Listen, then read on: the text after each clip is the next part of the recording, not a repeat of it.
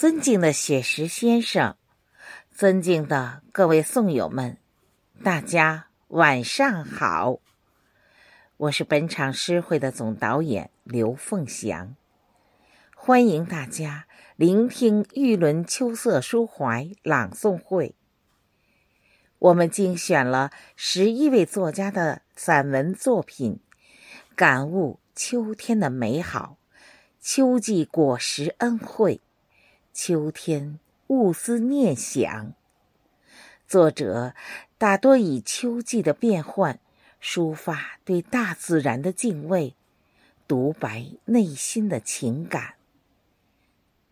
秋天的早晨格外清淡、宁静、光明，默默的给人以生机勃勃的活力。下面。我们就以朱自清的《秋》开启这场以秋为题的诗会。